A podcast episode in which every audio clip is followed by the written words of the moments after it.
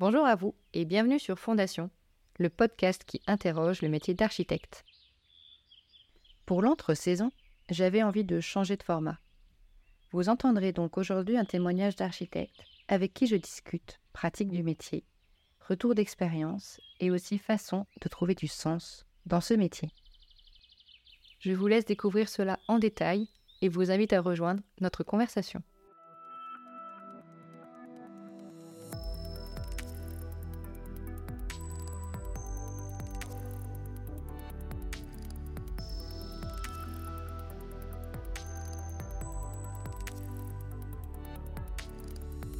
Alors je rencontre aujourd'hui Anaïs Nganda.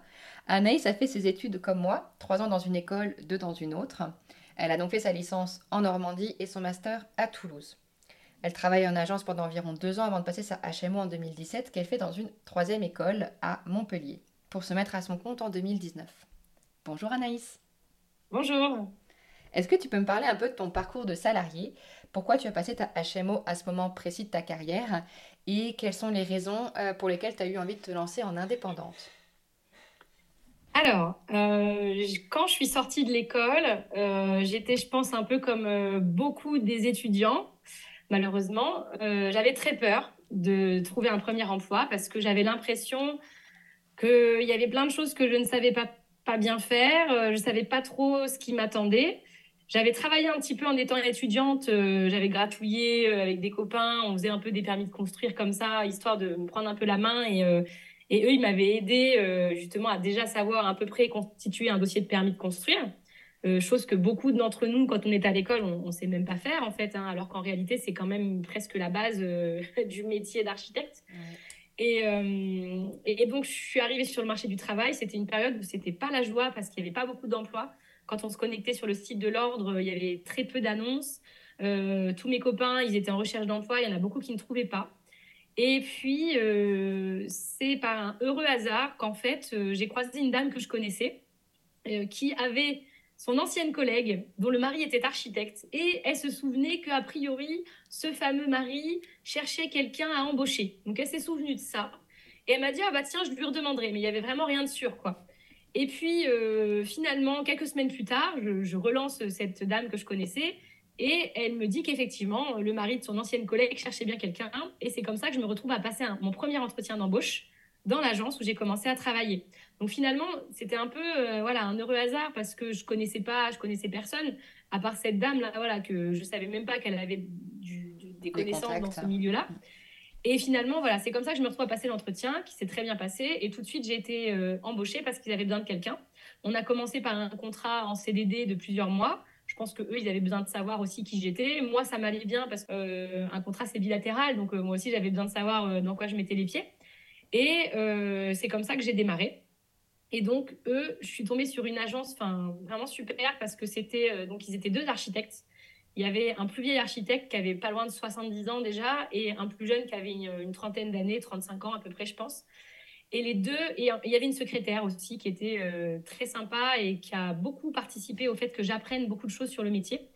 Et comme ils n'étaient pas nombreux, en fait, très rapidement, je me suis retrouvée à être embarquée avec eux dans le travail de, l'agence, en fait. Hein, euh, des choses que moi, j'avais jamais faites. Ils m'ont fait confiance et puis ils m'ont emmené avec eux sur des chantiers. Euh, le plus vieux des, deux architectes, euh, vraiment, lui, il, y avait vraiment ce désir de transmission chez eux. Et euh, finalement, ça a été une grande chance. C'est vrai que moi, je m'étais toujours dit que je voulais pas rentrer dans les grandes agences, contrairement à d'autres étudiants de l'époque, parce que je sais pas, j'avais déjà l'impression, j'avais, je me disais déjà que c'était comme n'importe quelle autre entreprise, même hors milieu de l'architecture. Plus c'est gros, et plus les tâches, finalement, ont tendance à être euh, cantonnées mm. sur, le modèle du Fordisme, un peu chacun sa tâche. Et euh, parce que forcément, c'est ce qui est souvent assez efficace. Mais du coup, quand tu es à la, quand à la bonne place, bon, ça va, c'est peut-être bien. Mais quand tu démarres et que tu sais pas faire grand-chose, souvent, tu, te risques, tu risques de te retrouver à faire un peu souvent les mêmes choses. Souvent. Et du coup, moi, je m'étais dit que je voulais pas chercher dans des grosses agences. Donc, je me suis retrouvée dans cette petite agence. Et euh, finalement, après, c'est comme ça que ça a continué et que j'ai pu passer ma HMO avec eux puisque euh, ils m'ont proposé en fait, enfin ils m'ont proposé et puis moi je leur, je leur en avais parlé aussi et euh, c'était un peu la suite logique finalement parce que ça faisait déjà euh, deux ans que j'étais avec eux. non attends, non un an que j'étais avec eux, pardon, un an. Et ça se passait très bien, relationnellement, humainement parlant. Enfin voilà, c'était une agence très familiale en fait, tu vois, avec une bonne ambiance. ils avaient le, même avis, le même, comment dire, la même approche du travail que celle que moi, je, voulais donner à ma vie. Euh, enfin, tu vois, on n'a jamais fait de charrette. Euh, je faisais mes 35 heures et puis c'était fini. Enfin, voilà. Du coup, j'ai eu un confort dès le début. Euh, bon, bien sûr, le salaire, il n'était pas mirobolant, hein, bien sûr, mais voilà, c'était correct. C'était le minimum qu'on pouvait envisager quand on sortait de l'école. Bon, c'est pas dingue, mais c'était correct. Et ça m'a permis, voilà, de, vraiment apprendre avec eux plein de choses, quoi. Donc, c'est comme ça qu'après, j'ai continué avec la HMO. D'accord. Et bah, euh, j'aime bien ce que tu dis à propos des petites agences parce que moi aussi j'ai trouvé en, en, sortant des études que euh, je voulais pas être un numéro dans une grosse agence. Parce que j'avais vraiment, comme toi, cette image de me dire dans une grosse agence, certes, tu peux potentiellement faire des projets très prestigieux, mais euh, au risque d'être une personne lambda qu'on sait même pas comment tu t'appelles. Et pour moi, pour qui l'humain, c'est extrêmement important. Je voulais pas être un numéro parmi tant d'autres. Et euh, la chance d'être dans une petite agence, c'est que tu deviens polyvalent très vite, en fait, parce qu'il n'y a pas le choix, on a besoin de toi sur toutes les tâches. Donc, euh, il y a ce côté apprentissage qui est vraiment intéressant dans les petites structures. Ah oui, oui, tout à fait. Oui, oui, complètement. Et quand tu as fait ta HMO, c'était dans ta suite logique de dire que tu allais te mettre à ton compte ou c'était pas c'était juste pour l'apprentissage supplémentaire au début? Alors en fait, si tu veux, euh, au début, je pensais, en fait, comment J'avais quel âge quand j'ai fait ma HMO euh, 2017 du coup. 2017, j'allais, j'avais 26 ans, 26 ans. Euh, donc ça faisait un an que je travaillais. Et quand j'ai eu l'opportunité de passer la HMO, moi, je l'ai passé juste en me disant, au moins, ce sera fait. Mhm. Tu vois? J'envisageais pas du tout euh, de mettre à mon compte aussi vite après dans ma tête, j'allais peut-être me mettre à mon compte euh, quand j'allais avoir, je sais pas, 40 ans. Euh, enfin, je ne sais pas quel âge, mais euh, tu vois, je me disais plus tard, quoi. Mais je savais que le sésame pour pouvoir faire ça, c'était qu'il fallait cette HMO. Et donc, moi, je suis quelqu'un, enfin, mon mari, il pourrait te le dire. Enfin, en gros, je, ne réfléchis pas 150 ans.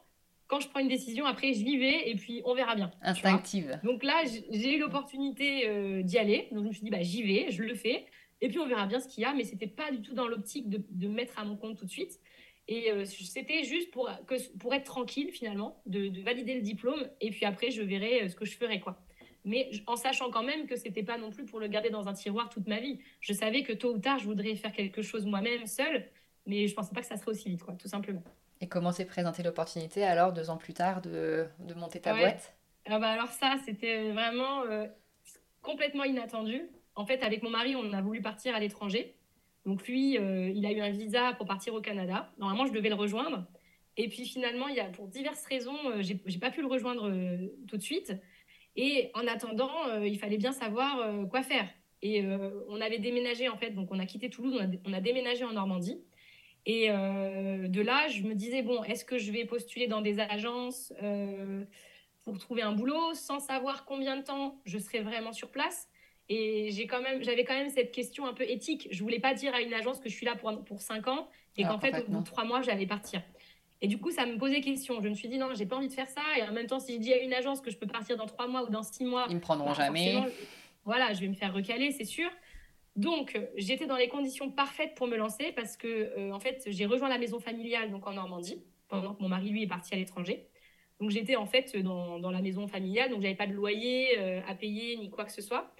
Et je me suis dit, bah vas-y, euh, t'as ton diplôme, euh, c'est parti quoi. Euh, essaye, tu verras bien, t'as rien à perdre. Parce que à ce moment-là, en plus, je, je, je, touchais un petit peu de chômage. Donc je m'étais dit, bon, si vraiment je vois que ça marche pas, c'est pas grave, je vais vraiment trouver un boulot quelque part et puis c'est pas grave. Donc je me suis lancée comme ça, presque un peu, pas par hasard, mais pas loin. Et donc je me suis retrouvée en pleine campagne en Normandie. Et en fait, je me disais, mais qui va m'appeler ici? Euh, Enfin, personne va me contacter, je suis paumée, euh, je suis toute seule. Et puis finalement, bah, euh, l'histoire a prouvé le contraire. Dès que je me suis installée, tout de suite, j'ai reçu des appels. Et bien sûr, pour des petits projets. Hein. Un des tout premiers projets que j'ai fait, c'était une extension, voilà, pas super quali en plus. un deuxième projet, c'était un. Parce que là, on n'avait pas, presque pas de budget. Mmh. deuxième projet, c'était un garage. Euh, donc voilà, c'est pas très glamour, tu vois, sur le papier. Mais euh, en revanche, euh, enfin moi, ça me pose aucun problème de le faire parce que, enfin, moi, je crois que l'architecte, c'est son travail aussi. Donc voilà, mais j'ai commencé tout petit. Voilà, ça que je veux dire, avec au début un peu à, marche. Enfin, voilà, je savais pas trop où j'allais. Et puis de fil en aiguille, plus le temps a passé et finalement, plus après, bah, mon nom a commencé à circuler aussi un petit peu et, voilà comment j'ai commencé à me lancer à mon compte. Donc presque par hasard, quoi. D'accord. Et tu as eu besoin de faire de la publicité ou euh, vraiment c'est... Alors, Comment tu as attiré les clients au, au démarrage? Alors au tout début, euh, je me suis dit qu'il fallait que je me fasse un peu connaître. Donc j'ai imprimé euh, des flyers, j'ai organisé ce que j'ai appelé les ateliers d'architecture que je voulais proposer au grand public, qui a été un, fatal échec. Parce que franchement, personne n'est venu.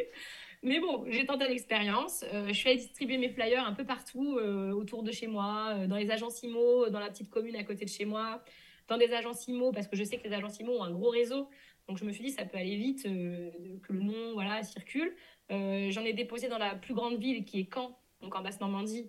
Euh, pareil, dans des agences IMO, j'en ai distribué voilà, un petit peu dans, les commerces, même chez des. tu vois, j'ai souvenir même d'une entreprise de plomberie dans la commune, pas loin de chez moi. Donc pareil, j'ai laissé mon nom. Voilà. J'ai commencé comme ça. Et puis, qu'est-ce que j'ai fait d'autre? J'ai tout de suite créé ma page Google. c'est là où quand même tu vois la puissance de mmh. Google honnêtement. J'ai créé ma page Facebook euh, et j'ai créé mon compte Instagram parce que je, vois aussi qu'il y a de plus en plus de gens qui, euh, voilà, qui contactent euh, par les réseaux. ouais. par les réseaux. Donc j'ai fait tout ça, mais j'ai pas payé. Ah si, et un, autre truc, mais j'ai pas payé non plus parce que j'avais pas d'argent, j'avais rien, bah j'avais pas de sous. Je commençais, donc je m'étais dit non, je fais déjà avec les moyens du bord, et puis si vraiment il y a rien qui bouge, là je verrai pour investir un petit peu. Et j'ai publié une annonce dans Ouest France. ça me fait trop rire quand j'y pense. Dans Ouest France, donc le journal local et euh, un, des gros journaux euh, qui est vendu beaucoup en Normandie. Et euh, par ce biais, il y a un monsieur d'un certain âge qui m'a appelé et qui m'a dit oui, j'ai vu votre nom dans Ouest France et il m'a contacté comme ça.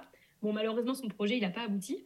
Mais voilà, du coup, disons que j'ai semé un peu des graines un peu partout. Mais très vite, après, juste en étant visible sur Google, les gens m'ont appelé en fait parce que mm. quand ils tapent architecte dans le secteur, euh, voilà, ils voient à côté de chez eux, ils t'appellent en fait mm. parce que beaucoup ne voulaient pas faire appel à des architectes qui étaient même à Caen à 25 km. Hein. mais euh, il y en a plein qui m'ont dit non non non les architectes de la ville, tu vois, c'est très mm. rural. Il y en a plein qui m'ont dit non non on veut pas d'eux, euh, vous êtes à côté, nous on préfère. D'accord. Et finalement ça a été bah, une chance pour moi parce que j'ai pas, pas de concurrents autour de chez moi, des, des, vieux archis donc qui n'exerçaient plus. Et euh, du coup, ben voilà, beaucoup, beaucoup de demandes et peu de concurrents. Donc forcément, c'est pratique pour avoir euh, des clients, quoi, forcément. Oui, c'est sûr, pas très intéressant. De, de publicité euh, payante, en tout cas, pas, pour pas jusqu'à présent. Oui, puis une fois que tu as commencé à travailler, c'est tes projets qui parlent pour toi et le bouche à oreille. Voilà, c'est ça, exactement. Ouais, oui, alors nous, on est rentré en contact bah, à la base euh, via un post euh, Facebook où j'avais euh, posé notamment la question du sens du métier, si d'autres personnes étaient aussi en quête de, sens et comment trouver l'équilibre dans son, dans son travail. Et tu m'avais répondu en me disant notamment que toi, tu avais réussi à trouver ton, ton propre équilibre en tant qu'indépendante, que tu ne travaillais pas en faisant des charrettes, justement, que tu avais plutôt un rythme de vie de 20-28 heures par semaine, avec un, un, salaire tout à fait correct. Comment tu es arrivé à trouver cet équilibre et comment tu l'entretiens au quotidien? Alors, euh, il y a plusieurs choses qui m'ont fait euh, réfléchir à la manière de travailler. D'abord, il y a ma première expérience en agence, où j'ai vu des architectes qui euh, gagnaient leur vie sans être en train de courir derrière les projets. Déjà, il y avait ça. Disons que je les ai vus faire. Mm. Ensuite, il y avait le rapport que moi, comme je te disais tout à l'heure, que je voulais donner au travail. Moi, je pense qu'on est dans, une, dans un mode de vie, dans une société où malheureusement, c'est souvent le travail qui nous dicte comment on doit faire. On a oublié la base. En fait, le travail, c'est lui qui doit nous servir.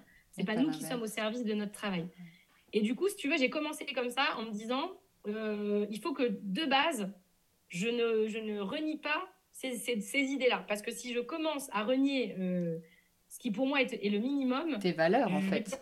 voilà, je ne vais pas y arriver. Et puis, je m'étais aussi souvenu euh, de, plusieurs conseils euh, que m'avaient donné différents architectes que j'avais croisés. Un en stage, quand j'avais fait un, premier stage quand j'étais étudiante, qui m'avait dit qu'on ne court pas après les clients, on ne rappelle pas les clients, euh, voilà. On ne doit pas supplier pour travailler. si on commence à supplier pour travailler, souvent, c'est pas bon signe. Soit ça veut dire qu'on est qu'on n'est pas au bon endroit. Moi, c'est vrai que je parle facilement parce que, comme je viens de le dire, j'ai pas de concurrent. Donc, bien sûr, il y a des confrères, ils sont dans des villes très denses où il y a euh, plein d'architectes. forcément que ça va demander plus d'efforts. Toutefois, je crois que faut, malgré tout, il ne faut pas supplier pour travailler. Et il euh, faut, euh, faut essayer de rester euh, maître de, la situation. Et donc, quand j'ai démarré, je suis partie comme ça. Et tu vois, un jour, il y, a un monsieur qui m'appelle. Il me dit Oui, voilà, j'ai un projet pour construire une maison. Et il me dit Voilà, moi, j'ai. Je sais plus, il avait 1500 euros de budget pour payer son architecte. Je dis Bah, moi, monsieur, désolé mais euh, en dessous de 2800 euh, euros, euh, moi, bah non, je vous fais rien, quoi. Et pour parler clairement en chiffres, et encore, hein, aujourd'hui, je venais de démarrer, hein, aujourd'hui, je, lui prendrais beaucoup plus cher même. Mais bon, tu vois, ça, ça fait partie des choses que je continue d'apprendre. Bien sûr, c'est normal.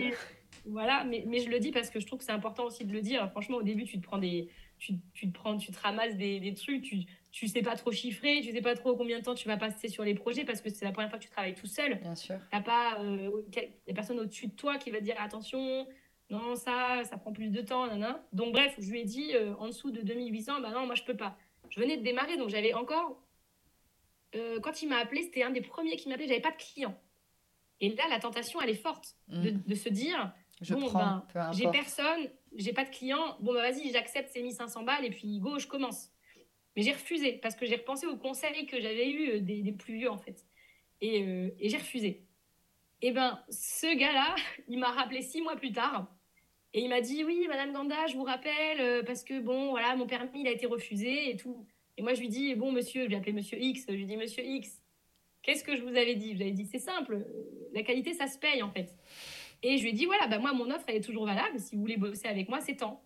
Bah, j'ai bossé avec lui. Et il a eu son, on a eu le permis, bien sûr, il a continué ses, ses projets. Donc c'est une anecdote, mais pour dire que, en fait, voilà, quand on veut euh, orienter son, sa pratique, il faut pas euh, lâcher, je pense, parce que sinon, après, c'est le début de la fin. Et ensuite, comment je fais pour entretenir ça? Bah, Je reste sur la même logique. Voilà, je, je me dis, euh, en plus, moi, j'ai trois enfants. Donc, trois enfants, j'ai pas envie de passer ma vie, j'ai pas envie de faire 60 heures par semaine.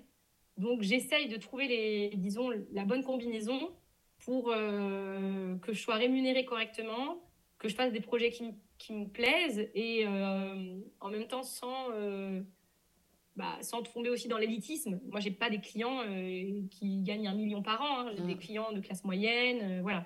J'essaye, disons, de trouver un peu un juste milieu entre eux, moi, que tout le monde soit content quelque part.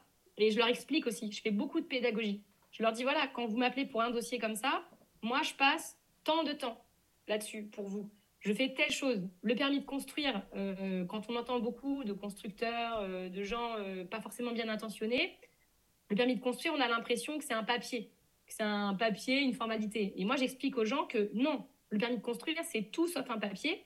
Le permis de construire, il est la représentation de qui vous êtes. Ça veut dire c'est lui qui va nous dire comment vous vivez. Parce qu'on a une maison de comme ci, comme ça, on ouvre à tel endroit.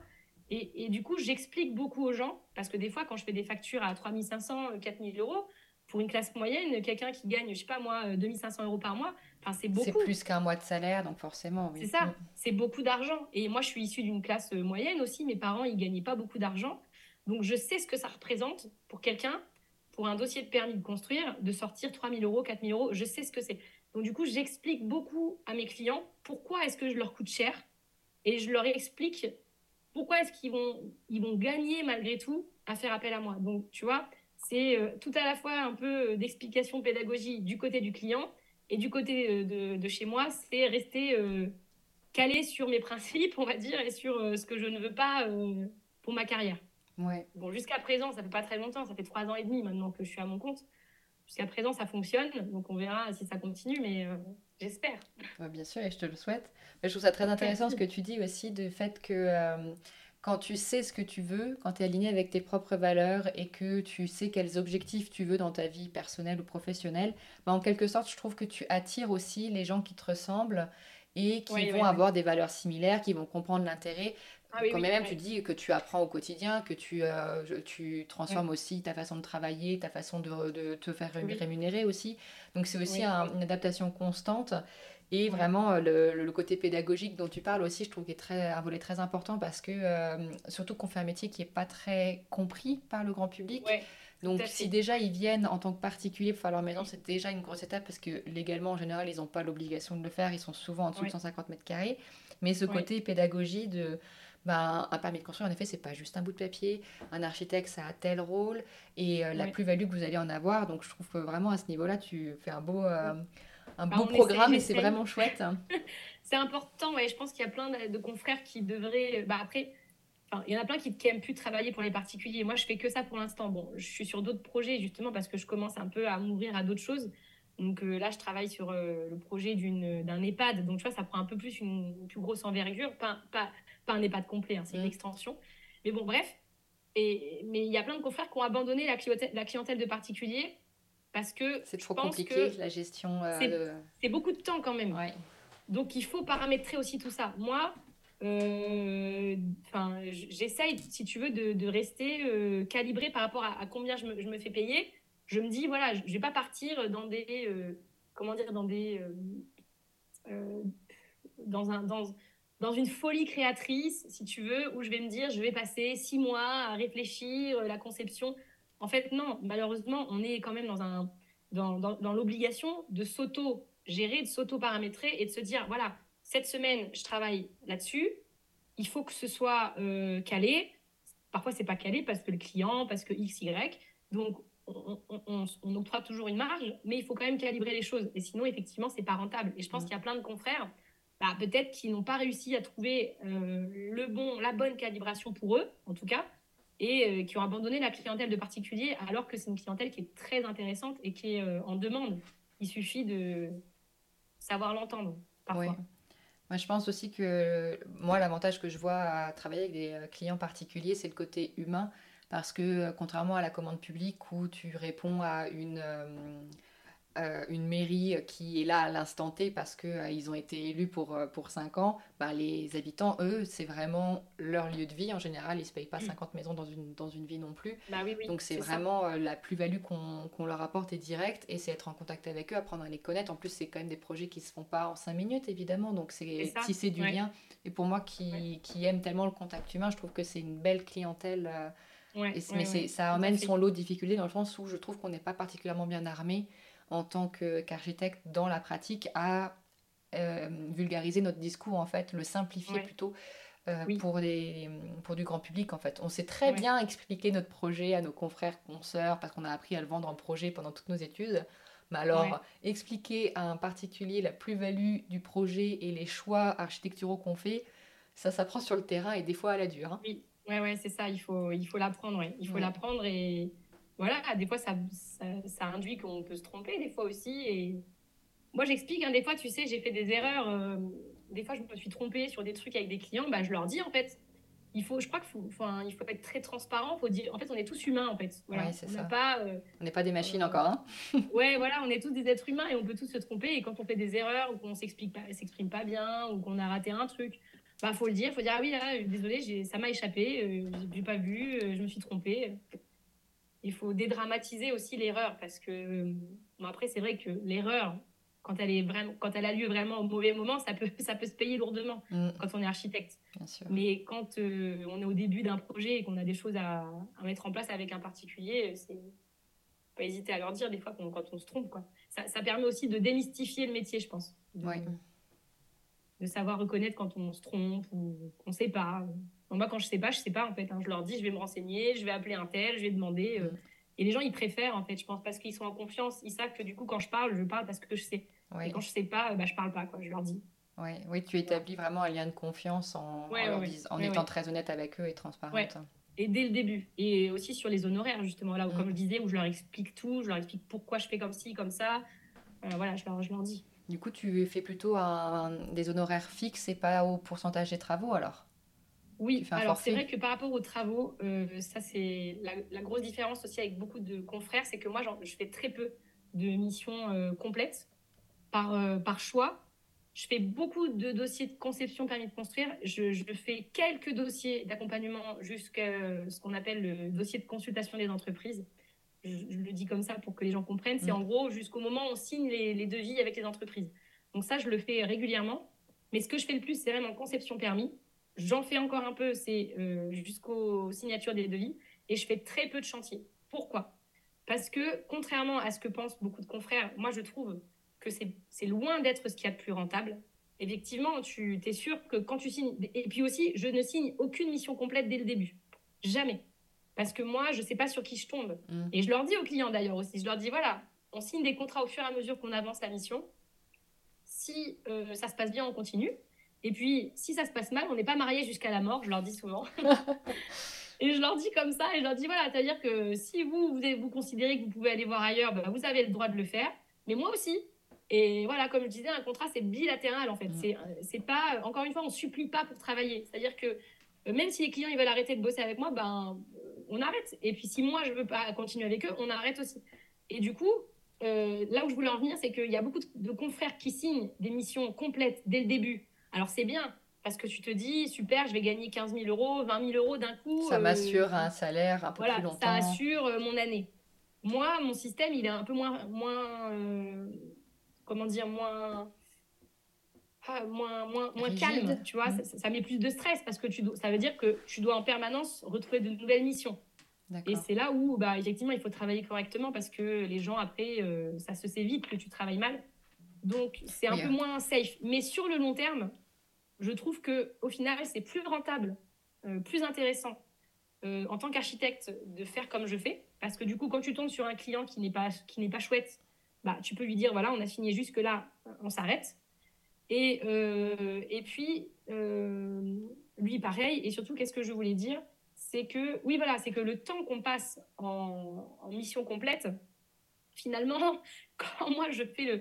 Quand je décortique un peu la rémunération qu'on devrait toucher, honnêtement, enfin, je, ne dis pas ça parce que je prêche, je prêche pour ma paroisse, mais honnêtement, des fois, il faudrait être payé euh, le double. Mm. C'est-à-dire que même 15 000 euros, il faudrait être payé le double encore. quand tu vois le temps qu'on passe, les trucs qu'on doit gérer, enfin, c'est infernal. Du coup, euh, c'est pour ça que moi, je me suis réduite à faire qu'un tout petit nombre de missions complètes. Et je le dis à mes clients, quand les gens m'appellent, me disent oui, on a telle chose, telle chose à faire, on veut faire ça ou ça. Je dis voilà, moi, l'année prochaine, j'ai déjà signé euh, une partie de mes, missions en mission complète. Donc j'en prendrai encore une ou deux et après c'est fini en fait. Je prends plus personne. Et je leur dis, je leur dis, je travaille toute seule. Mmh. Euh, donc moi, je, je veux pas. Et puis encore pour les raisons dont on parlait tout en amont de notre discussion sur le fait de ne pas vouloir travailler 60 euh, heures par semaine, voilà, j'explique aux clients ça. Et bien souvent, bah, s'ils ont vraiment besoin de quelqu'un, bah, soit ils vont trouver un confrère, une consoeur, soit ils attendent, soit ils décalent leur chantier. moi, j'ai des clients qui, qui, ont accepté de décaler le chantier même euh, un peu pour qu'on puisse travailler ensemble. Donc voilà, mais pour moi, la mission complète, elle est loin d'être euh, la mission Graal en fait. Mm. Et elle est un peu à double tranchant. Parce que si tu tombes pas sur des gens super sympas, tout à fait. voilà. J'entends tout à fait ce que tu dis, euh, surtout que, comme tu dis, tu choisis pas forcément les clients, puis tu apprends à les connaître au fur et à mesure aussi. Eh oui, oui. Donc c'est euh, si tu as en effet pas mal choisi, mais dans le sens où bah, ça ne fonctionne pas en fait, on n'est pas fait pour s'entendre avec tout le monde non plus, et que tu te rends compte qu'en fait, euh, bah, tu en as pour deux ans et demi entre le moment où tu as signé et le moment où tu livres, et bah, ça peut être long et, et douloureux. Et laborieux. Donc, et, et c'est pour ça aussi que voilà, j'en fais pas beaucoup je préfère la qualité à la quantité, on va dire. Ouais, ouais. mais c'est vrai qu'il y en a plein, il y a plein de mes confrères qui, je pense, qui vont pas forcément le comprendre, mais euh, euh, voilà, ça se réfléchit. Et euh, après, voilà, tu vois, je suis, je suis jeune encore. J'ai, ça se trouve dans, dans 5 ans, je te, tu, si on se revoit, je te dirai, ah bah non, maintenant je fais que de la mission complète. Enfin, voilà, mm. ça c'est pour l'instant. Mais pour moi, voilà, faut savoir évoluer, il faut savoir. Oui, ne pas être figé dans une façon de faire. Oui, voilà. C'est quand même une des grandes qualités de notre métier, je trouve. C'est que c'est tellement libre attends, on a, on a de la chance, quoi. On peut signer les contrats euh, comme on veut. On, peut on choisit nos honoraires, on choisit les projets sur lesquels on peut travailler. Tu peux faire autant du particulier que du public, euh, euh, des gros concours. tu peux avoir une agence avec 15 salariés où tu peux travailler tout seul au fond de la campagne comme moi. Enfin, je trouve qu'il y a presque autant d'agences qu'il y a de typologie d'êtres humains, donc c'est super, quoi. Il y en a pour tout le monde. Exactement. Il y a de la place pour tout le monde, en fait. C'est ça qui est chouette. Oui, et c'est ça que j'aime bien aussi dans l'idée du podcast et de pouvoir partager, c'est de voir la pluralité, parce que des fois on est un peu enfermé dans une image, une idée qu'on se fait du métier, de la façon de le pratiquer, et qu'on a tellement des œillères qu'en fait on se dit, mais si je regarde à côté, en fait, comment est-ce qu'ils font? Parce que je comprends tout à fait les confrères, consoeurs qui veulent travailler en chantier, parce qu'il y a le côté, je vois le détail, je vois comment les artisans travaillent, mon projet s'améliore, et j'ai la main techniquement jusqu'au bout, donc ça je comprends aussi tout à fait comme argument. Mais c'est vrai que euh, je peux tout à fait comprendre aussi que euh, en termes d'écologie personnelle de temps, il y a aussi une question de choix. Moi, j'avais un enseignant comme ça quand j'étais en master, mon directeur d'études pour mon mémoire, qui prenait deux chantiers par an. Il travaillait, Bah euh, voilà. il faisait des missions complètes, il en faisait pas plus Ouais. que deux par an. Il disait Voilà, les gens qui veulent bosser avec moi, bah, ils font une liste d'attente hein, parce que Exactement. moi, Moi, je, je suis comme lui. voilà tout seul. Il disait je suis tout seul, j'ai des enfants, un peu comme toi. Il disait moi je Ah, travaille le ça. matin, l'après-midi c'est mes enfants. Du coup, ben, deux chantiers par an, basta. Voilà. Ben moi, c'est pareil. Je fais exactement la même chose et ça marche. Voilà, pour l'instant, encore une fois, comme je disais, ça me convient très bien. Après, quand mes enfants vont grandir, ça se trouve, j'en aurai ras-le-bol. Je voudrais me mettre à fond, travailler 60 heures par semaine parce Mm. que c'est excitant aussi, je pense. Ça- Il y a de l'adrénaline à travailler beaucoup, euh, surtout quand c'est pour soi-même. Donc, euh, c'est pour ça, à chaque étape de la vie aussi, euh, on peut à- à- enfin, harmoniser le travail euh, qu'on veut y associer. Et ça, c'est c'est plutôt bien. Ouais. C'est bien, ça me fait rebondir justement parce que ça me fait penser à la, à la dernière story Instagram que j'ai vue sur ton compte qui est passée où tu, euh, que tu pars faire euh, de l'expertise en bâtiment et justement tu te dis que la, la pluralité du métier, en fait, qu'on n'est pas figé Oui. dans, dans la maîtrise d'œuvre, ça peut être plein de choses. Tu peux nous parler un peu de ce que c'est l'expertise en bâtiment? Bah, alors, je vais pouvoir t'en parler, mais un tout petit peu, parce que figure-toi que euh, justement, j'ai, comme je le disais dans, dans ma story Instagram, j'étais invitée en fait à observer une journée en compagnie euh, des experts en bâtiment. Donc, je ne le suis pas encore pour l'instant moi-même, mais c'est ce vers quoi j'ai envie d'orienter une partie de mon activité, parce que, comme je disais, justement, on peut faire plein de trucs. Et euh, donc, en fait, les experts en bâtiment, ils travaillent pour le compte, donc en règle, générale, de cabinets. Je pense qu'il y a des indépendants aussi. Euh, qui donc ces cabinets travaillent eux-mêmes pour le compte d'assurance et euh, ils sont envoyés donc sur le terrain pour euh, diagnostiquer, si je, enfin, le mot diagnostiquer n'est peut-être pas forcément le bon, mais en tout cas pour, euh, pour euh, Trouver d'où viennent pour, des, des, des fautes, des erreurs, voilà, des pour soucis. donner leur avis sur une situation de, voilà, d'un désordre qui s'est, qui s'est produit. Et euh, ben, encore une fois, dans, dans ces cabinets, on trouve beaucoup d'architectes, justement. On trouve quelques ingénieurs du bâtiment, mais on trouve aussi beaucoup d'architectes. Et euh, bah, c'est aussi un autre moyen de pratiquer le métier, plus sous le regard, sous le prisme du droit. Euh, moi, j'apprécie beaucoup le droit. Quand j'étais à Toulouse, euh, j'ai fait en fait une formation supplémentaire à l'IOJUC. C'est la fac de droit de Toulouse, où justement on avait des cours euh, sur le droit privé, le droit immobilier, le droit de l'urbanisme. Enfin, donc, disons que j'étais assez sensible à cette, à cette notion-là. Et c'est peut-être un bon moyen pour moi, donc si ça aboutit, hein, ce- cette histoire, entre guillemets, de, bah, de retrouver euh, cet attrait du droit que j'ai euh, pour le mettre en pratique euh, d'une autre façon que celui que j'ai de travailler. Quoi. Donc, on verra bien, mais c'est vrai que ça a l'air d'être assez intéressant, assez passionnant. Donc, on rencontre aussi beaucoup d'humains. Tu vois, là, j'ai fait deux jours avec eux. Et c'était deux jours où j'ai croisé d'autres experts en bâtiment, un économiste, avocat, il y avait qui d'autre? Tu croises les maîtres d'ouvrage, bien sûr, qui sont les, les victimes, entre guillemets. Tu croises des entreprises. Enfin, encore une fois, il y a beaucoup de monde et euh, tu, tu es en collaboration avec plein de corps de métier. Et ça aussi, je trouve que c'est super, quoi.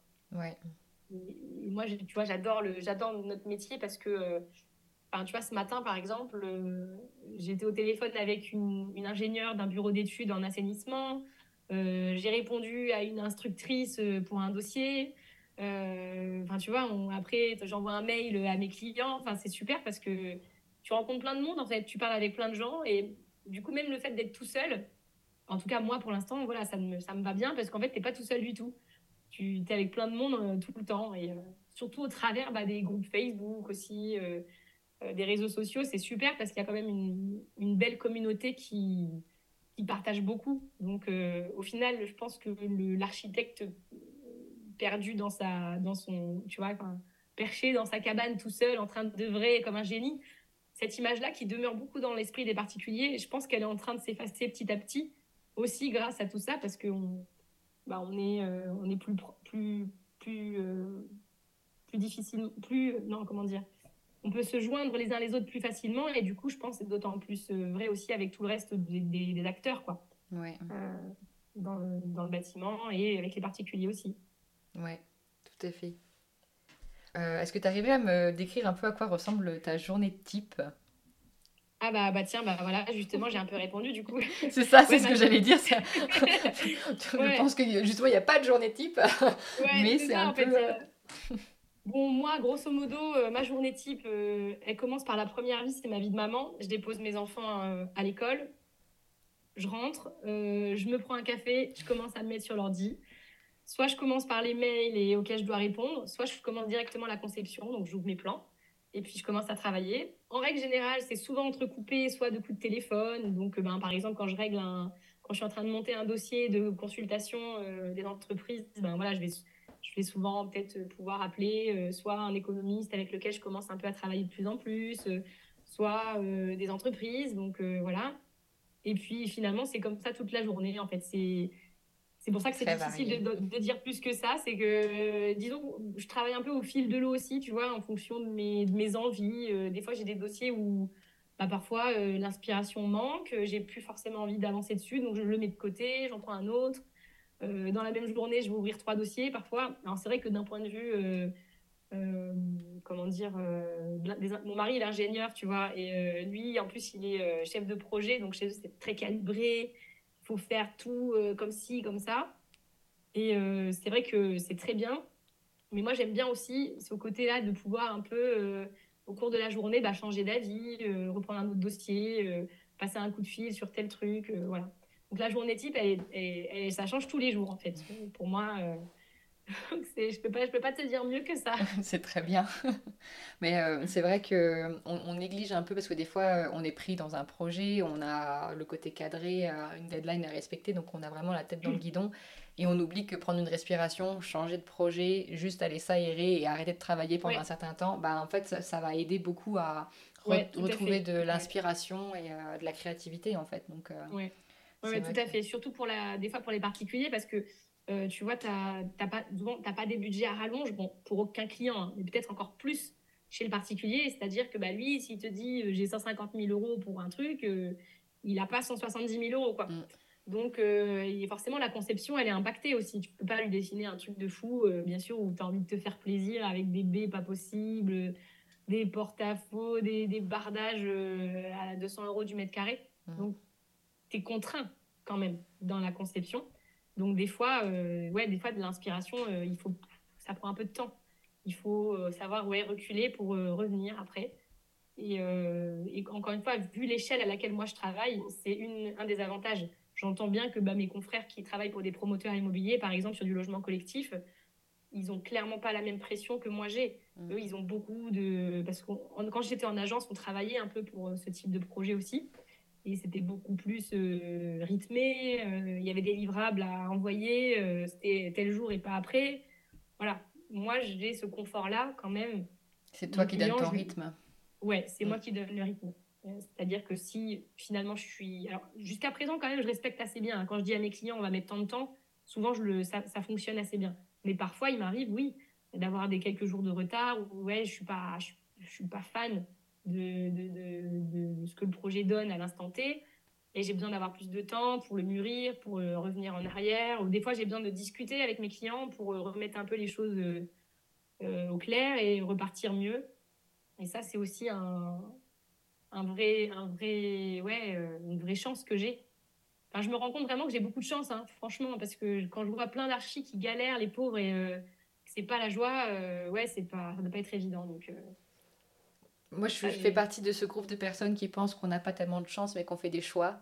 Et des fois, on en fait des qui, qui, nous orientent pas vraiment vers le bon côté, mais ce c'est pas qu'une question de chance. Je pense que c'est vraiment aussi une question de posture et une question de choix. Mais je vais probablement pas me faire que des amis en disant ça, mais. Euh, mais, mais t'as raison, hein. franchement, honnêtement, je pense que si demain, les, tout, moi, des fois, je me suis dit, mais bon sang, pourquoi est-ce que tous les architectes se lèvent pas d'un comme un seul homme et on dit, voilà, maintenant, on n'accepte plus ça et on n'accepte plus ça. Et je me suis toujours dit, mais punaise, mais euh, il y a plein de professions qui travaillent en libéral et qui se font pas marcher dessus comme les architectes se font marcher dessus.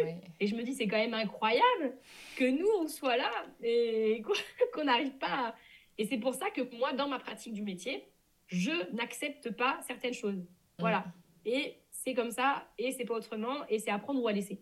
C'est souvent ce que je dis, en fait, euh, quand je discute de ça avec même avec mon mari, avec les gens de ma famille, je leur dis, voilà, peut-être que là, je rate un truc, mais en fait, c'est pas vraiment raté parce que c'était pas, euh, ça, ça, correspondait pas à ce que je voulais. Et pour moi, je pense que si les archives, on, savait euh, plus peut-être s'unir aussi, d'un point de vue aussi des, autorités, hein, peut-être, je sais pas, hein, peut-être qu'on pourrait arriver à faire plus de choses. Mais je suis d'accord que c'est un choix. Et on a quand même toujours le choix, au fond. Oui, Tout à fait. Je trouve que ce que tu dis, ça résonne particulièrement à l'heure actuelle. Je ne sais pas si tu as entendu, mais dans les écoles d'archi en France, il y a ah un énorme mouvement qui a commencé dans une école et qui s'est propagé euh, doucement, mais sûrement aux 20 écoles qui sont actuellement toutes en grève. Et euh, Ça, ça, rejoint doucement, euh, c'est rejoint doucement par, par toute la profession en fait. Mais bah donc je pense qu'il y a une réelle question, comme tu dis en fait actuellement, de bah, en fait pourquoi, pourquoi est-ce que on est euh, si mal vu. Pourquoi est-ce qu'il n'y a pas les moyens mis pareil euh, dans, dans les écoles d'archi que dans les autres écoles? Pourquoi est-ce que le client il comprend pas forcément l'intérêt de l'architecte? Donc j'ai bah l'impression qu'il y a une vraie remise en question et que c'est peut-être justement le moment où les architectes vont se fédérer et oser, comme tu dis, dire bah en fait je n'accepte plus sur certaines choses. Voilà. Donc, euh, Et si personne n'accepte, les choses bah, en fait, ça, s'arrête en fait. C'est ça, n'auront pas le choix que de changer. Ouais, et, d'ailleurs, tu sais, pour revenir sur l'histoire de mon client là qui voulait pas bien me payer au début, oui. je lui avais carrément dit au téléphone, je lui ai dit, mais monsieur, mais je, je, sais très bien, euh, vous allez vous connecter sur le bon coin et vous allez trouver quelqu'un qui va vous faire pour 1000 euros. Je dis, je sais très bien, mais pour 1000 euros, bah, vous aurez du 1000 euros. Oui. Donc, euh, vous avez le droit, mais on euh, on peut pas demander à être habillé sur mesure en allant chez les marques de distribution. Je n'ai pas dit ça. je n'ai pas cité de marque. Voilà mais tu vois, c'est exactement ça. Et, euh, et, en fait, ça, il faut. Mais ça, c'est de la pédagogie. Voilà, il faut que la profession arrive à, le faire savoir, mm. à le faire connaître. Parce que même quand hier encore, tu vois, j'étais sur euh, Facebook, j'ai des commentaires parce qu'il y a un article qui a été publié par je sais plus quel journal, comme quoi le métier d'architecte, tu sais, c'est pas celui qui fait rêver. Je sais pas si tu l'as vu passer cet article. Et il y avait plein de commentaires très désobligeants au sujet de la profession.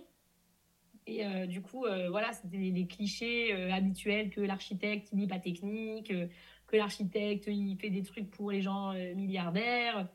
Ah, il y a des gens, ils en ont après nous, mais ils savent même pas ce qu'on fait en fait. Ils ne nous connaissent pas. Et ils sont basés sur, les, voilà, sur les clichés, les a priori qui, qui peut-être ont été portés par une certaine génération, mais qui sont loin d'être vrais aujourd'hui. d'actualité. Moi, je vois plein d'architectes et des jeunes architectes, et voilà, ben, même jusqu'à voilà, des gens qui ont jusqu'à 50 ans, même, même qui sont même en fin de carrière, entre guillemets, qui sont pas du tout dans ces histoires-là, qui sont qui ont la tête sur les épaules, qui sont très très très bons techniquement, qui savent pourquoi ils font les choses. Et donc c'est quand même fou que le grand public euh, ait encore cette image-là qui colle pas euh, à la réalité, quoi. Donc il y a un travail à faire, ouais. J'espère que les étudiants qui lancent le mouvement, euh, ils vont ils vont réussir à, avoir, faire quelque chose. Parce que ça bouge. Donc, tu m'offres une transition toute toutes sélectionnées parce que je voulais te parler un peu justement de la pédagogie et de, de la communication, parce que comme tu t'adresses à des particuliers et que, euh, comme tu l'as décrit tout à l'heure, il y a une grande partie de ton travail, ça fait c'est de la pédagogie, en fait, des explications. Est-ce que tu as des outils euh, où tu as mis en place des, des process pour euh, communiquer et échanger avec tes clients de façon simple pour avoir un discours le plus compréhensible possible? Alors un process, ça serait beaucoup dire quand même. Moi, j'ai pas de process. En revanche, euh, j'ai quelques outils euh, très simples. J'utilise par exemple quand je travaille avec un client. Moi, j'ai euh, créé un tableau sur Excel en fait avec des questions type qui concernent leur profil finalement, qui ils sont, que je leur envoie et qu'ils doivent me remplir. Et sur cette base-là, moi, je vais pouvoir entamer une conception. Donc j'ai ça que je fais. je le fais pas systématiquement. Ça dépend aussi du projet, ça dépend de l'ampleur mais euh, ça dépend aussi de qui j'ai en face de moi. Mais souvent, je l'utilise. Après, j'utilise des outils euh, préexistants. Hein. Euh, alors, il y en a plein qui se moquent souvent de Pinterest et tout, mais moi, je trouve qu'au contraire, c'est très utile parce que ça permet tout de suite de visualiser ce que le client il attend. Bien sûr, après, charge à nous de, de, lui faire comprendre que peut-être parfois son budget, va, ça va pas être l'image Pinterest, euh, tu vois. Ou que la référence n'est pas, est pas forcément non plus appropriée s'ils veulent absolument une maison de type bord de mer en Grèce alors qu'on est dans un pays euh, qui n'a pas du tout le même climat. Exactement. Mais si tu veux, c'est en tout cas, c'est une base de discussion. Ça veut dire, voilà, vous m'avez présenté telle chose, pourquoi euh, Pourquoi est-ce que c'est possible ou pas? Voilà, donc j'utilise ça comme outil. Et ensuite, j'utilise beaucoup la maquette 3D. Mhm. Pareil, euh, il y en a plein qui l'a décrit, la maquette 3D, mais au contraire, moi je trouve que c'est un outil génialissime, bon, à condition de maîtriser un petit peu euh, l'outil, mais en, allez, mais en, 30 minutes, euh, déjà tu, montes une base. En, une journée, tu as un projet qui peut être modélisé d'un voilà très succinctement. Moi, je te parle pas de faire une. C'est pas un, c'est pas un outil perspectiviste. Hein. Mhm. Non, non, non. C'est vraiment. C'est comme ce qu'on faisait à l'école. Tu vois des petites maquettes. Où moi, je me souviens, en première année, on testait nos maquettes et tout en carton, machin. Bon, bah, c'est la même chose que moi, je fais, et, euh, mais en, en, maquette 3D. Et d'ailleurs, c'est drôle, petite parenthèse justement sur les écoles d'archi, c'est que tu vois, il y a plein de trucs que je faisais, quand on, que je faisais, euh, qu'on nous faisait faire quand on était à l'école. Franchement, je comprenais pas à quoi ça servait. Hein. Honnêtement, je te dis, je me disais, mais pourquoi on nous fait faire ça? Les images de référence et tout, ça me cassait la tête à chaque fois. Je me disais, mais punaise, j'ai oublié de trouver mes images de référence. Tu trouvais les images de référence à la fin du projet, quoi. Le truc qui n'avait aucun sens. Et je comprenais pas. Parce que je comprenais pas. Parce qu'en fait, on n'était pas encore architecte, justement. Mm. C'est pour ça qu'on comprenait pas. Les, certains schémas d'intention, pareil, des fois, je me disais, oh, il me manque, j'en ai fait deux, il m'en manque un, il faut que je fasse un schéma d'intention à la fin, tu vois, ça n'a pas de sens non plus. Bah, en fait, ces outils-là, tu les mets maintenant en pratique. et ben maintenant, je les utilise. Ouais, oui. et maintenant, je comprends pourquoi on nous faisait faire ça, tu vois. Et je me dis, mais en fait, ouais, c'est super. Et moi, justement, les schémas d'intention, c'est pas pour tous les projets, mais pour quelques projets, ça me permet vraiment d'expliquer à mes, à mes clients pourquoi j'ai fait ça comme ça et pas comme ci, etc. Donc, vraiment, c'est des outils tout bêtes, mais que j'utilise aujourd'hui et qui sont très parlants parce que c'est très succinct. Je passe pas, je passe pas euh, cinq jours à faire mes trucs. Hein. ça me prend euh, une heure. Euh, voilà, c'est très rapide. Oui, c'est pas un rendu euh, léché, c'est pas un concours ou quoi que ce soit. C'est ah vraiment des schémas, des croquis, quelque chose que tu peux travailler avec le client, quoi. Exactement. C'est un peu comme le travail à la main, sauf que bon, moi, j'ai pas, j'ai perdu un peu mon niveau de dessin. Je dessinais, je dessinais correctement, mais aujourd'hui, j'ai perdu. Il faudrait que je, je, reprenne un peu la main. Mais finalement, c'est comme le dessin, tu vois, tu tu fais ta maquette 3D, ding, ding, ding, c'est fait en deux secondes. Le client, des fois, moi, je suis en, en rendez-vous visio ça, c'est pareil, c'est un autre outil que j'utilise beaucoup qui, qui, permet de gagner, du, temps. Parce que quand tu as un rendez-vous, tu as 30 minutes aller et 30 minutes retour, c'est une heure. Mm. C'est une heure de temps où tu n'es pas rémunéré, en fait. Tu vois mm. Donc, j'utilise beaucoup la visio euh, pour faire mes rendez-vous clients. Eux, ils adorent aussi parce qu'ils sont chez eux, ils n'ont pas besoin de se déplacer non plus. Et euh, du coup, euh, bah, des fois, en direct, je leur, je leur partage l'écran, on modifie la maquette 3D. Enfin, c'est super efficace, en fait. Et c'est très rapide. Et ça, c'est pareil, tu vois, ça permet, je pense, aux gens euh, de voir que euh, on travaille. Moi, je dis toujours que je travaille avec eux. C'est pas moi qui travaille pour eux, mm. c'est on travaille ensemble. Et je pense que les gens, ils apprécient parce qu'ils voient que, on voit, ils voient ce que je fais. Tu vois, Ils, ils, voient en direct. Euh, ça, c'est hyper efficace. Donc, j'ai pas de process, mais j'ai des petits outils comme ça, tu vois, que j'utilise et qui marchent bien, en tout cas pour moi, pour l'instant. Moi, j'aime beaucoup ce que tu dis parce que ça me fait penser à ma propre expérience. Moi, j'ai travaillé dans une agence où on était beaucoup euh, sur du particulier aussi. Et, euh, j'avais toujours un problème avec le fait de rendre une étape, tu sais, de devoir présenter un projet.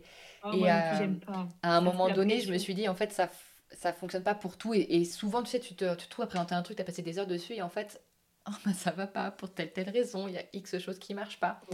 Et à un moment donné, en fait, j'ai dit, bah, en fait, on va faire un, un, un workshop on les invite, le projet, il est avancé, évidemment, on a travaillé dessus, mais on va travailler avec le client. on va faire le budget avec le client pour montrer que tel choix a tel impact, en fait. Et euh, c'était très bien reçu et en général, c'était des réunions. Bah on sentait qu'on avait avancé et on avait des actions qui étaient prises à l'instant, quoi. Et ça, j'ai trouvé que c'était vraiment une autre façon de faire. Et je me suis demandé pourquoi je n'y avais pas pensé plus tôt, tu sais. Des choses qui paraissent d'un coup évidentes. Tu dis, mais en fait, euh, en plus, mais tu sais, tu fais très vite, tu fais travailler quoi, les, clients mais aussi. Et, mais je pense que, euh, en fait, notre profession, elle échappe pas à la pression, euh, à la pression de la, de, la profession.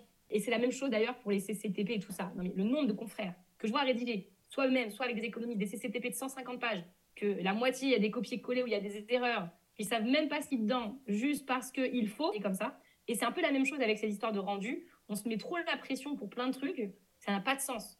Et moi, c'est pareil, j'aime pas faire un rendu et tout, non. Et puis en plus, les gens, eux, enfin, faut se détendre, quoi. Ils sont là, ils veulent juste un projet. Euh.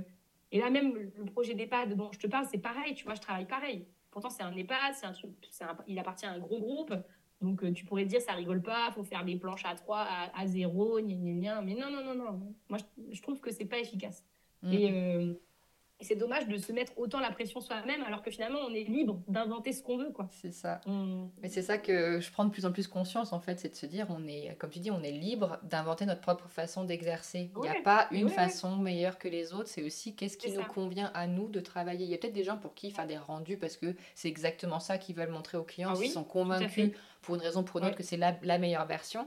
Et il y en a d'autres qui, comme nous, sont, sommes plus euh, orientés sur euh, l'interaction avec les gens et pour qui ça fonctionne mieux à ce moment-là. Et je pense qu'on attirera du coup des clients qui auront la même envie aussi de s'impliquer dans, un, dans un projet en fait.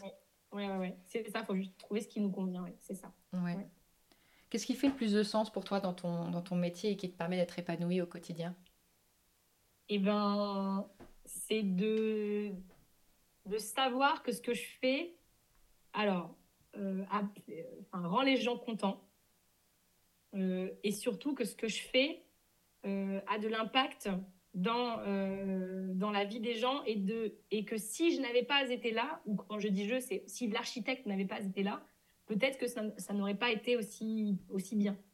Et d'ailleurs, j'ai posté une, un projet pour lequel, ben, il, y a là, il y a quelques jours, d'un monsieur qui m'avait appelé parce qu'il était obligé de faire appel à moi il était pas très content, il était un peu amer. Oh là là, je vais encore devoir payer un architecte. Euh, ça, euh, il était presque à me dire, oh, ça m'énerve, mais j'ai pas le choix, quoi. Presque, hein, il était pas content. Et moi, je lui dis, bah écoutez, d'abord, vous n'êtes pas obligé de travailler avec moi, d'abord, euh, premièrement. Mais ensuite, enfin, vous allez voir, laissez-vous l'opportunité d'être convaincu. Mm. Voilà. Et donc, ce monsieur, il avait un ancien corps de ferme, enfin, un petit bout. Il avait sa maison et à côté une grange, pas un corps de ferme, mais une grange une grande grange quand même. Hein. Et en gros, lui, il voulait tout raser, reconstruire un rectangle de parpaing, mmh. bac acier. Et moi, quand il m'a dit ça, je me suis dit, punaise, mais moi, c'est hors de question. Alors moi, c'est très dur de dire ça à quelqu'un. Euh, parce qu'il faut lui dire, bah écoutez, monsieur, moi, je veux bien qu'on travaille ensemble, mais c'est-à-dire que votre projet... Euh... non, en fait, je ne vais pas faire ça. Et souvent, j'utilise euh, l'argument, mais qui est un vrai argument, hein, de dire que je n'ai pas le droit de signer un plan que je n'ai pas dessiné. Donc je le dis, je dis ça c'est interdit. En tant qu'architecte, tout ce que je dessine, je suis je, tout ce que responsable de ce que tu dessines. Voilà, c'est moi qui dois ça doit sortir de ma tête parce que pour des questions éthiques, assurantielles, pour un tas de raisons. Mais du coup, je ne pourrais pas faire le projet en l'état de ce que vous me présentez. Est-ce que vous êtes d'accord, si on travaille ensemble, qu'on revoit un peu le périmètre de votre projet? Oui, bon, d'accord. Donc on a commencé à travailler. Et finalement, euh, le résultat, c'est que bah, on a conservé les murs de cette grange, donc en pierre. Hein. Euh, je lui ai refait faire euh, la toiture, donc c'était une, couverture en tôle, évidemment qu'on a changé, on a rehaussé un peu pour qu'il y ait davantage euh, d'espace habitable. Et on a mis une belle couverture en ardoise naturelle. Et puis on a fait quelque chose de sympa avec une terrasse au sud. Enfin bref, le projet, il est super en fait. Il a changé du tout et, au tout. Et voilà, tu vois. Et ça se marie bien avec sa maison. Et aujourd'hui, il il est hyper content, ce monsieur. Et là, tu vois, pourquoi, quel est le sens à mon travail? Bah Là, il y a du sens, tu vois. Mm. Je me dis, punaise, j'ai sauvé un bâtiment euh, qui a peut-être pas loin de 200 ans, ou même peut-être un peu plus. Qui a des, il y a des gars, il y a 200 ans, ils étaient, ils étaient à, à Califourchon en train de monter leurs pierres. Et il y avait un mec qui allait venir tout raser, mettre des aglos. tu vois, c'est dommage. Et, là, je me dis, bah là, j'ai eu un impact, tu vois. Et, ce, ce, bout de maison, il va repartir pour peut-être 150 ans de plus, avec sa toiture en ardoise naturelle et tout ça. Mm. Et tu dis, ben, Personne ne saura jamais que c'est moi qui, qui était derrière ce projet, mais moi, je le sais. Et je sais que euh, j'ai sauvé quelque chose, tu vois. Et pour ce genre de choses, mais je, suis tellement contente. Je suis trop contente. Je me dis, on a un vrai impact, quoi. Et ça, euh, euh, c'est notre rôle d'archi, tu vois. Et là, ça a un vrai sens. Donc, c'est vraiment donner du sens au projet des gens, rajouter autant que faire se peut de la qualité et de leur dire pourquoi est-ce qu'on fait comme ça et pas autrement. Euh, aussi euh, parfois leur expliquer qu'ils n'ont pas besoin de rajouter 80 mètres carrés, que 40 mètres carrés leur suffit. Et euh, tu vois, décortiquer un peu, parce qu'il y a beaucoup de gens, ils croient qu'ils ont des besoins et en fait, ils n'en ont pas besoin. Donc, on décortique tout ça. Tu vois, c'est vraiment essayer de trouver du sens et le faire entendre aux gens. Ça, j'adore. Et ça, c'est vraiment le sens. Ce qui fait que j'aime beaucoup mon métier, c'est ça. Et des fois, c'est pas facile. Hein. Moi, ça m'est déjà arrivé de tomber sur des gens, enfin, pas souvent, mais sur un client en particulier auquel je pense, franchement, ça a été difficile de travailler avec lui. Il était très gentil, hein, au demeurant, hein, très sympa. Mais en revanche, il voulait rien entendre, quoi. Il avait ses idées, il voulait pas du tout, il m'a laissé aucune marge de manœuvre, et honnêtement, le projet est moche. Oui, t'en es pas satisfaite euh. Non, le projet est très moche. Et de me dire que j'ai été, entre guillemets, obligée, qu'est-ce que tu veux faire? Au final, les gens, ils sont chez eux, hein. c'est eux les, le, client est roi, n'est-ce pas euh, Même si c'est ton œuvre, c'est chez eux. Et ça, c'est pareil, c'est un autre paradoxe hein, du métier. Mais euh, heureusement, ça m'est arrivé une fois, ça m'est pas arrivé souvent. Mais quand ça t'arrive, bon, ça fait un peu mal au cœur. Tu te dis, purée, là, le truc, euh, c'est bien moche. Euh, je le mettrai pas sur mon site internet. Ouais. c'est le genre de métier, de projet, pardon, où tu te dis, j'aurais peut-être mieux fait de dire non pour celui-là. Ouais, exactement. C'est là, et c'est là où, justement, quand t'es pas engagé en mission complète, eh ben, tu es bien content. C'est sûr. Parce que tu, tu te dis, bah, c'est bon, je me barre, tu vois. Tu, tu, te dis pas, euh, je suis coincé avec lui jusqu'à la fin, je vais devoir suivre le chantier et tout. Oh là là, mon Dieu. Donc ouais, parfois ça arrive, mais, euh, mais, mais sinon, euh, ouais, d'apporter du sens et de la qualité, de sauver du patrimoine, euh, du patrimoine en plus dont tout le monde se fiche, hein, parce que tu vois, elle avait rien d'exceptionnel cette grange, c'était des murs en pierre, hein, il n'y avait rien de spécial. Mais moi, ça me tenait à cœur, tu vois, de mm. me dire, bah non, on le garde, quoi. Elle a une histoire, il y a des gens qui ont habité dedans, enfin, je trouve ça beau en fait. Je trouve ça beau et, et, ça me fait plaisir, vraiment plaisir. C'est ça en fait, ouais, que moi qui me plaît le plus dans le métier. Très belle réponse. Et selon toi, quelle est ta plus grande difficulté dans le métier? Mmh, La plus grande difficulté, ah, c'est la gestion du budget, quand même. Surtout en ce moment, parce que moi, j'ai pas eu de chance. Je me suis lancée et quelques mois plus tard, il y a eu le Covid. Mmh. Donc, euh, j'avais quand même un peu d'expérience en chantier avec euh, quand j'ai travaillé en agence, mais euh, d'un seul coup, il a fallu tout de suite savoir s'adapter. Et la gestion du budget en ce moment, elle n'est pas évidente parce que ça bouge tout le temps, parce que tu sais pas trop si on te, si on te raconte du lard ou quoi. C'est du lard ou du cochon, parce qu'il y a des artisans peut-être qui en profitent un peu. Et en même temps, il y a des vraies explosions de coûts de matières premières. Donc pour moi, la difficulté, c'est celle-là.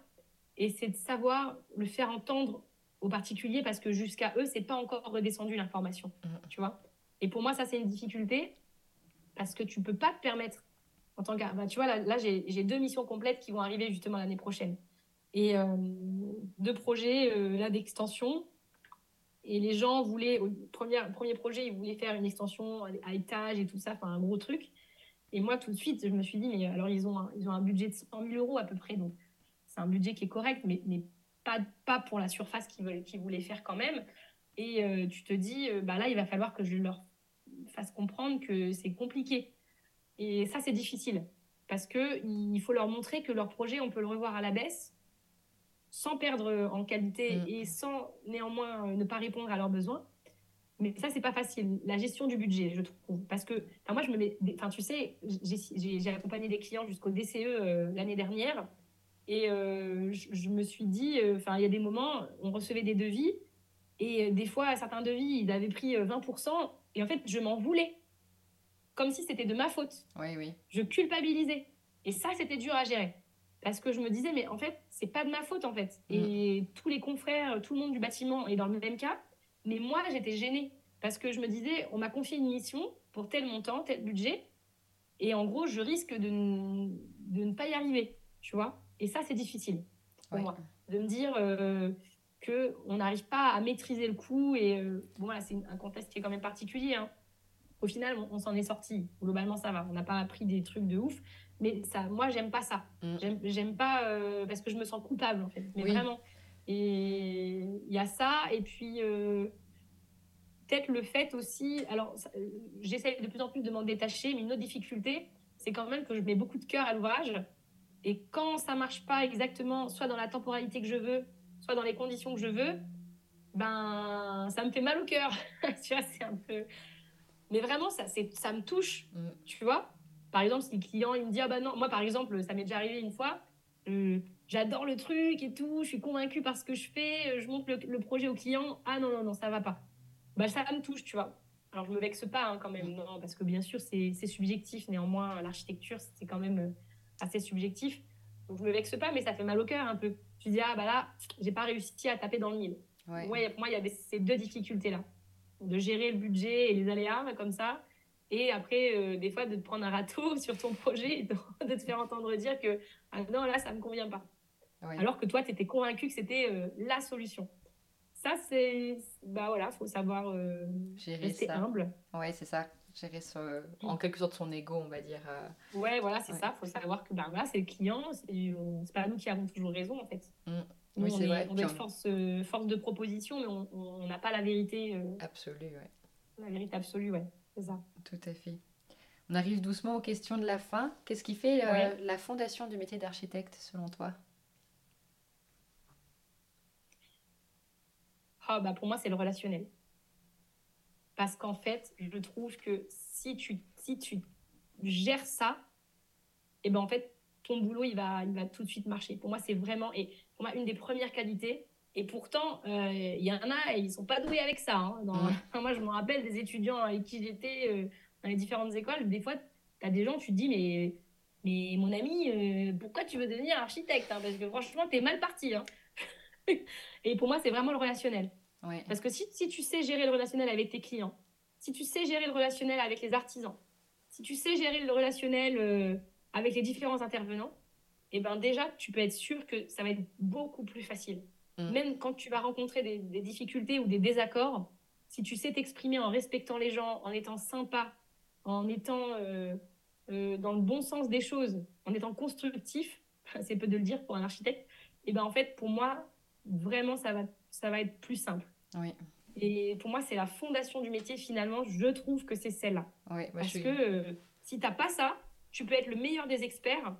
Bah, en fait, euh, on va pas t'écouter, on va pas te suivre. Euh, et ça, c'est un, peu, un truc qu'on nous disait aussi un peu à l'école. On disait si tu as un super projet mais que tu sais pas le défendre, bah, ça sert à rien en fait. Oui, parce qu'en fait, euh, on n'est pas nos propres clients. Donc sans le client, on ne peut rien construire. Et oui, oui, c'est ça. Tout à fait. Donc pour moi, la fondation du métier, c'est vraiment ça en fait. Je me rends compte que ça fait tout en fait. Parce que même avec les instructeurs, des fois, tu tombes sur des, sur des communes, tu as des gens en face de toi, franchement, qui sont pas cool. Donc, si tu te mets en boule et que tu n'arrives pas à gérer euh, ce, mauvais caractère que tu as en face de toi, bah, tu peux être sûr que le projet, tu vas avoir des problèmes. En fait, ils vont te mm. mettre des bâtons dans les roues. Donc, pour moi, c'est vraiment le relationnel. Savoir parler aux gens, savoir rester humble, parce que bah, des fois, tu n'as pas, pas, raison. Euh, des fois, tu te trompes. Euh, savoir se remettre en question. C'est vraiment le relationnel comme ça, parce que on, on est un métier en étoile, en fait, tu vois. On a, tous les membres euh, écartés, là, et chaque, chaque, on a le bras qui touche euh, les clients, on a la jambe qui touche les artisans. On est au cœur de tout ça. Et si tu, si tu te grippes, euh, ça marche pas, en fait. ça peut pas tourner. Oui. C'est marrant que tu parles de relationnel parce que la semaine dernière, j'ai rencontré une amie qui est architecte à son compte également et qui est représentante de l'ordre pour tout ce qui est question déontologie et litige. Et elle me disait en fait les litiges, ils seraient évités si on savait communiquer. Et donc ça fait ah tout à hein. fait du lien avec ce que tu dis. Elle disait vraiment la ah communication c'est au cœur de tout. Et donc euh, je suis ah tout à fait d'accord avec euh, ta réponse que je trouve extrêmement hein. pertinente. Ah ouais, ça m'étonne pas qu'il y ait des litiges qui qui n'ait pas qui, qui pas pu être évités à cause de... faut pas être une tête de cochon en fait hein. et souvent d'ailleurs même les artisans mais moi je leur dis je leur parle comme ça je t'assure des fois il y en a je tombe sur eux ils sont pas contents ils t'envoient bouler je leur dis, oh, mais pourquoi vous faites votre tête de cochon aujourd'hui? Je leur dis comme ça.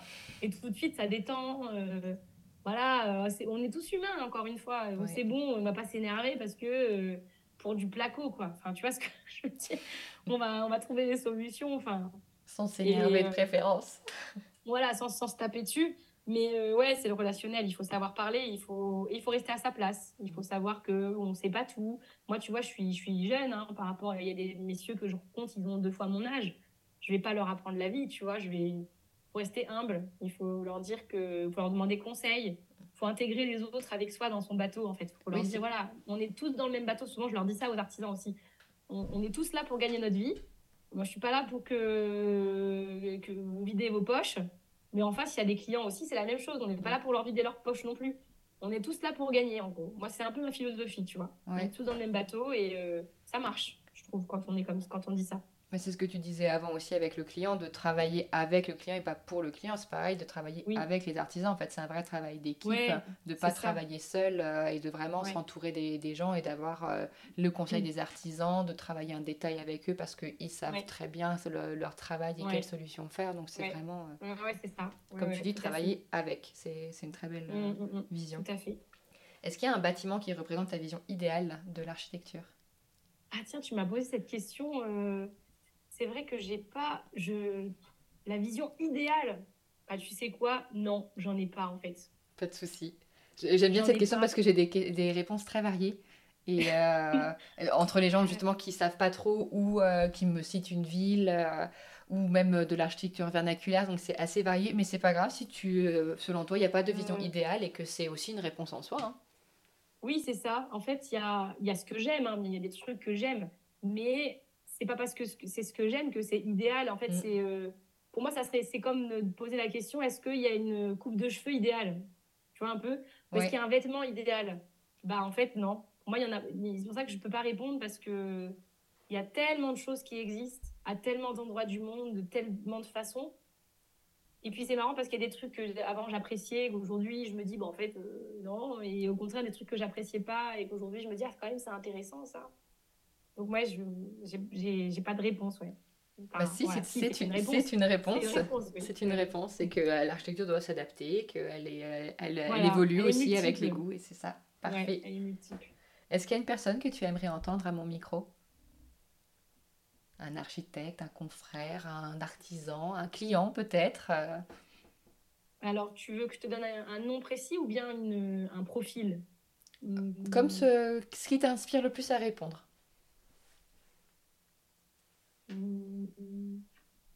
J'aimerais bien entendre d'autres architectes euh, qui, font, euh, qui ont une pratique du métier euh, différente de, de seulement être architecte. Ce n'est pas très, peut-être très clair, mais ouais, d'entendre des profils d'architectes qui, qui travaillent, je sais pas moi, pour de la scénographie, pour des musées. Je me demande bien, eux, comment ils pratiquent l'architecture, tu vois mm-hmm. comment, Quelle vision ils en ont Parce que pour moi, c'est un peu des ovnis. Tu vois, je me dis, mais c'est un peu marrant comme métier je sais pas du tout ce qu'ils font. Concrètement, ils font quoi Tu vois? Et ça m'intéresserait de savoir parce que je les, je les, je les cite souvent, mais finalement, je sais pas trop ce qu'ils font. D'accord. Ça, j'aimerais bien. J'aimerais bien savoir ce qu'ils font. Ça m'intéresserait de savoir. Ouais. Très bonne idée. Je me le note.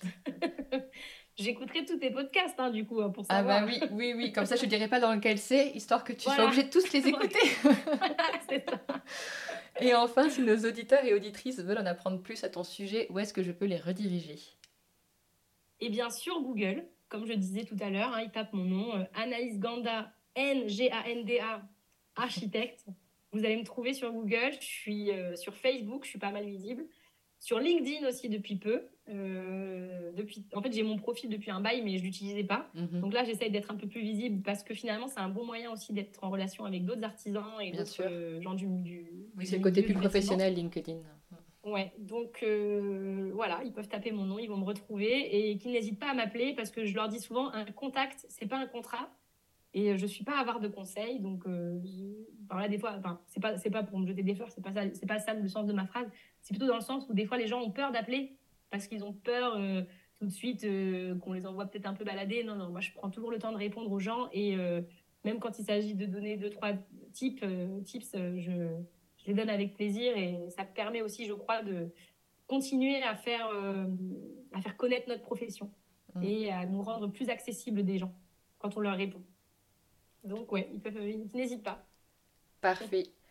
Eh ben, merci euh, vraiment beaucoup pour euh, cet entretien riche en, apprentissage. J'ai beaucoup apprécié de pouvoir euh, discuter avec toi et je suis ravie que tu aies répondu à mon post Facebook parce qu'on ne se serait pas forcément connus sinon. Oui, c'est vrai. Ouais, ouais, c'est vrai. Bah, merci beaucoup à toi. C'était très intéressant et ça, ça me permet aussi de mon côté, moi, de toujours prendre plus de recul sur ce que je fais et comment je le fais. Et puis, ouais, grâce à Facebook et à d'autres plateformes comme ça, de voir comment les autres font voilà, on prend un peu ce qu'il y a de mieux partout et on, on essaye de trouver ce qui nous correspond mieux à nous. Donc euh, voilà. en tout cas, merci beaucoup également. Et eh ben merci.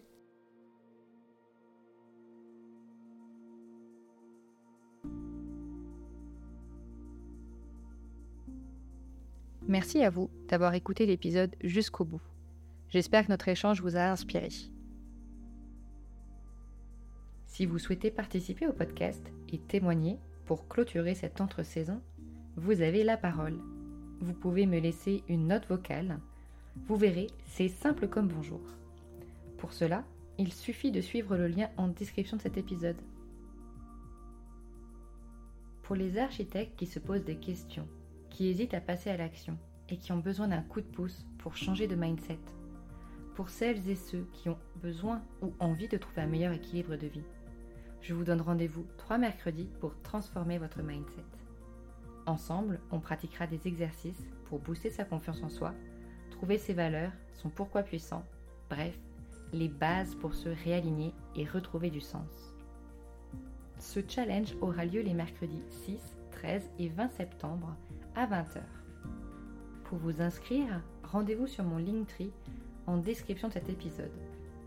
Ce challenge se fera en petit groupe de 8 personnes pour mieux profiter de l'expérience. Plus que 5 places disponibles. Alors, prêt à passer à l'action?